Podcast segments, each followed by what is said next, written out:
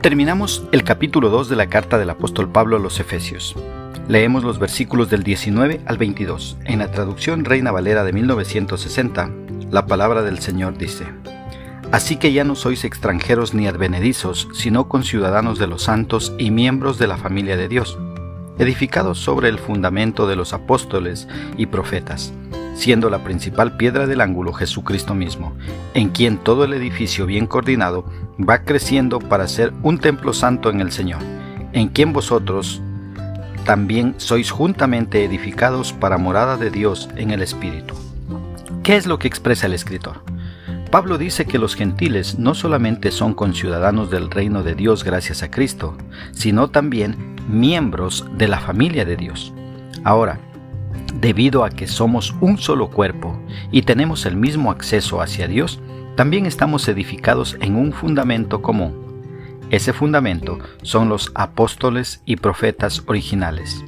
Y no es que el fundamento sean ellos mismos o su obra, sino que la enseñanza que por revelación divina recibieron de lo alto. Que nadie se cimiente en ningún otro fundamento. El fundamento ya está puesto. Pablo dice que la piedra principal, o sea, la piedra del ángulo, es Jesucristo mismo y no Pedro, como lo cree la religión tradicional. La piedra del ángulo era la piedra que definía el fundamento y daba estabilidad y simetría al edificio. Eso es justamente lo que Jesucristo hace al ser el fundamento de la iglesia. Una iglesia fundamentada en Cristo va creciendo para ser un templo santo en el Señor. A medida que nos mantenemos en nuestro fundamento común, todo el edificio del pueblo de Dios crece en conjunto en una manera hermosa, como un templo santo donde Dios mora en belleza y gloria. Esto nos dice que la iglesia no es un edificio, sino la iglesia somos los que le hemos dado un lugar a Cristo en nuestro corazón. En ese sentido, podríamos decir entonces que la iglesia es un edificio perfectamente diseñado por el gran arquitecto divino.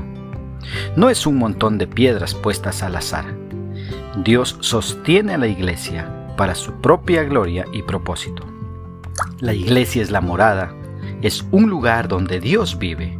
La iglesia es un templo santo apartado para Dios y todos aquellos que le hemos dado un lugar a Cristo en nuestro corazón formamos la iglesia. La iglesia no es una casa, sino las personas que han sido salvas por medio de Cristo. ¿Cómo podemos aplicar esta porción bíblica a nuestra vida? Primeramente, viviendo una vida agradecida con Dios, ya que hemos sido parte de su pueblo y de su familia. Todo esto gracias al sacrificio de Cristo en la cruz.